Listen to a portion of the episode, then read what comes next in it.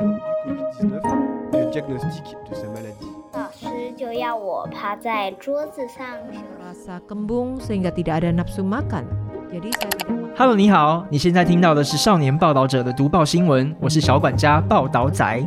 少年报道者是独立媒体报道者制作的儿少新闻平台，在这里有很多大朋友、小朋友会把世界上重要的事说给你听，除了中文，还有多种语言哦。请把耳朵打开，让报道仔为你服务，一起来收听好新闻。 Voix d'une patiente de 10 ans touchée par le Covid-19. Le Covid-19, ce n'est pas si effrayant que ça, mais je n'ai vraiment pas envie de l'attraper de nouveau. Renée, âgée de 10 ans, a été touchée par le Covid-19 vers la mi-avril. Aujourd'hui encore, elle ne sait pas comment elle a été contaminée et se dit qu'elle ne sait probablement pas bien laver les mains. Fort heureusement, hormis sa mère qui prenait soin d'elle et qui dormait avec elle, aucun autre membre de sa famille, qui comprend ses grands-parents, son père et son petit frère, personne n'a été touché. Son institutrice et ses camarades de classe ont également été épargnés. Renée a été envoyée dans un centre de quarantaine avec sa mère. Durant les quatre premiers jours de sa maladie, elle souffrait d'une forte fièvre et d'un mal de gorge, mais dit qu'elle ne se sentait pas plus mal que lorsqu'elle avait eu, auparavant, mal au ventre et de la diarrhée. Renée a suivi tous les jours des cours en ligne depuis son centre de quarantaine, se préparant aux examens de mi-semestre. Renée raconte l'apparition des symptômes du Covid-19 et le diagnostic de sa maladie.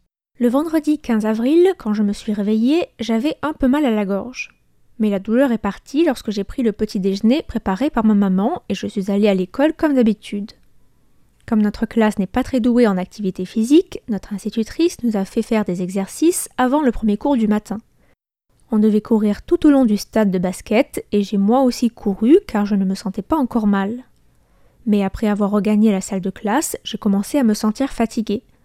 Je l'ai dit deux fois à ma maîtresse qui m'a suggéré de me reposer sur mon bureau. Et c'est ce que j'ai fait toute la matinée. À cause des ballonnements, je n'avais pas d'appétit et je n'ai pas mangé à midi. Avant le dernier cours, ma maîtresse m'a dit d'appeler ma maman pour qu'elle vienne me chercher à l'école plus tôt. C'était la première fois depuis que je suis à l'école primaire que je lui ai téléphoné en pleurant, car je ne me sentais vraiment pas bien.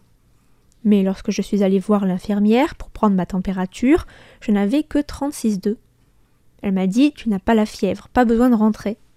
Du coup, je suis de nouveau retournée en classe pour me reposer pendant que tous mes camarades étaient dans la cour lors de la récréation. Maman est venue me chercher à 4 heures et m'a emmenée aux urgences le soir. Comme je n'avais pas été en contact avec un cas positif au Covid-19, le médecin a pensé que ce n'était pas la peine que je me fasse dépister. Il m'a prescrit des médicaments et nous sommes rentrés à la maison. Nous sommes six personnes à la maison. Mes grands-parents, mes parents, mon petit frère et moi. J'ai ma propre chambre, mais comme je ne me sentais pas bien, maman est venue dormir avec moi. Le lendemain, j'avais la tête lourde. Maman m'a dit que j'avais 39,6 de fièvre. Nous avons d'abord fait un dépistage rapide à la maison et c'était deux bars. Le soir, nous sommes de nouveau allés aux urgences et nous avons vu le même médecin que la veille. Il a transféré ma maman et moi dans une chambre d'isolement à pression négative pour faire un test PCR. La chambre à pression négative était une expérience nouvelle pour moi. Même la salle de bain n'était pas dans une pièce à part. Le médecin m'a dit que si on voulait se servir de la salle de bain ou que les médecins n'entrent pas, il suffisait de tirer l'ensemble des rideaux de la chambre et que personne n'entrerait. Pour faire le test PCR, il faut mettre un bâtonnet dans le nez. J'ai l'impression que beaucoup de personnes ont peur de ça, mais pour moi, ça allait encore. Le médecin urgentiste était plutôt fort. Il a mis le bâtonnet dans mon nez et l'a retiré rapidement après l'avoir tourné. Même si cela m'a fait un peu mal, ça n'a pas duré longtemps.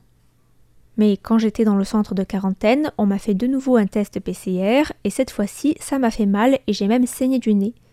Mais comme cela m'arrive de saigner du nez, je n'avais pas particulièrement peur. Et j'ai officiellement été diagnostiquée. Est-ce que j'étais inquiète? Pas trop, car maman m'a dit que dans la plupart des cas, cette maladie n'est pas très grave et que tant que j'étais traitée, je serais guérie. J'avais encore beaucoup de choses à faire, comme me préparer à la compétition de lecture à haute voix, m'entraîner au piano, au violon et préparer mes contrôles. Je n'avais donc pas le temps de m'inquiéter des choses qui n'étaient pas encore arrivées. Une fois que j'ai été diagnostiquée, ma maman et moi avons dû aller dans un centre de quarantaine et nous avons été transférés dans une ambulance. C'est ce que j'ai détesté le plus, car l'ambulance est prévue pour les personnes gravement malades, non? Je n'avais pas de maladie grave, mais je devais monter dedans. Je ne voulais pas que mes voisins ou mes camarades de classe me voient monter dans une ambulance. Mais ma mère m'a dit que si on regarde les choses autrement, c'est plutôt une expérience extraordinaire de pouvoir circuler sur l'autoroute dans une ambulance. À l'intérieur, l'ambulance était recouverte et protégée par un film en plastique. C'est la première fois que je voyais ça. C'était plutôt intéressant. Avant que j'aille au centre de quarantaine, j'ai emmené avec moi ma peluche de Shiba, mon tigre culbuto et ma maman m'a préparé deux bandes dessinées de l'histoire, la grandeur et la décadence de la culture d'Asie de l'Est et l'essor et le développement du monde islamique. Maman a dit que ce sont des livres d'histoire qui peuvent se lire pendant plus longtemps et que donc c'était parfait pour la quarantaine. J'ai aussi apporté une machine à histoire et un manuel scolaire. La seule chose que je gagne en étant malade, c'est que je n'ai pas eu à passer les examens, même si je devrais quand même les rattraper quand je retournerai à l'école.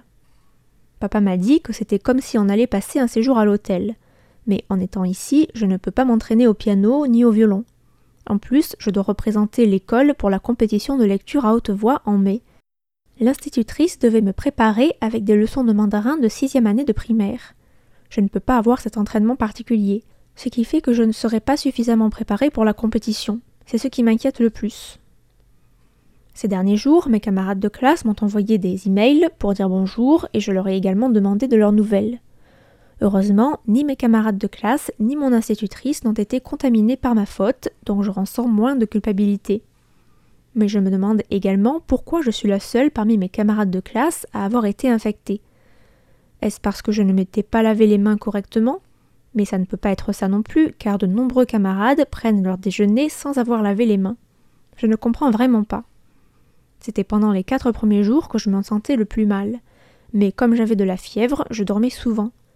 À part ça, je n'ai pas ressenti d'autres sensations particulières. Après avoir pris les médicaments anti-fièvre et anti-toux, j'ai guéri rapidement. Je trouve que le Covid-19 n'est pas plus terrible que le mal de ventre que j'ai eu pendant ma gastro-entérite. Si on me demande est-ce que le Covid-19 fait peur, je dirais que non, je ne pense pas. J'ai fait du Covid-19 mon ami, et mon corps le connaît déjà bien, il sait que le Covid-19 fera augmenter ma température à 39 degrés, provoquera un mal de gorge et de la toux. Je ne pense pas que je serai de nouveau infectée dans un avenir proche. Il y a toujours une possibilité, mais comme j'ai déjà vécu cette maladie, mon corps s'en souvient. Il suffit que je prenne soin de moi, pas besoin d'avoir trop peur. Je retournerai à l'école le 5 mai et j'ai hâte. C'est le cours de sciences naturelles qui me manque le plus, parce que j'adore les animaux et j'aime beaucoup faire des expériences. Un des travaux que je rêverais de faire, c'est être vétérinaire. En réalité, je peux déjà rentrer chez moi maintenant, mais ma maman a été touchée par le Covid-19 en prenant soin de moi. Avant, c'était elle qui m'accompagnait dans ma quarantaine. Maintenant, je l'accompagne aussi dans sa quarantaine. Maintenant, je discute avec ma mère de s'il faut que je me fasse vacciner ou pas. J'ai déjà eu cette maladie, donc j'ai une capacité de résistance contre le Covid-19. C'est pourquoi, naturellement, je n'ai pas besoin de me faire vacciner. Mais si je dois attraper cette maladie une nouvelle fois, alors je préférerais recevoir un vaccin. Même si cette maladie n'est pas aussi terrifiante que j'avais imaginé, je n'ai vraiment pas envie de l'attraper encore une fois. Je suis très chanceuse puisque mes symptômes étaient légers, mais il y a des enfants qui ont connu des symptômes graves. Il me semble que certains enfants ont eu des myocardites suite au vaccin. Vaccination ou pas vaccination, laquelle de ces options fait le plus peur? J'aimerais connaître la réponse maman de René. Depuis que la maladie de René a été diagnostiquée, notre famille est relativement calme. Quand elle avait une fièvre très élevée, j'ai pensé qu'avec le contexte actuel, il y avait un risque que ce soit le Covid-19, même si nous avons une vie plutôt simple et que nous n'avons pas été en contact avec un cas confirmé. Pour la rassurer, j'ai dormi avec elle et on s'est isolé des autres membres de la famille. Au lendemain de notre arrivée au centre de quarantaine, j'ai commencé à avoir des symptômes et avoir une fièvre très élevée en pleine nuit. C'était le moment où j'étais le plus stressée, j'avais peur de tomber dans les pommes et que personne ne le remarque. Comme le personnel du centre de quarantaine avait fini sa journée de travail, j'ai dû appeler le 1922, la ligne de prévention épidémique, à minuit. On m'avait donné un numéro d'urgence pour que je puisse demander de l'aide à tout moment, ce qui m'a rassurée. Renée était plutôt hésitante à parler aux médias, mais je lui ai dit qu'en toute une vie, nous n'avons pas toujours la possibilité de dire réellement ce que l'on pense. Si quelqu'un se préoccupe de toi et veut te poser des questions, ce n'est pas une mauvaise chose de partager, de se confier.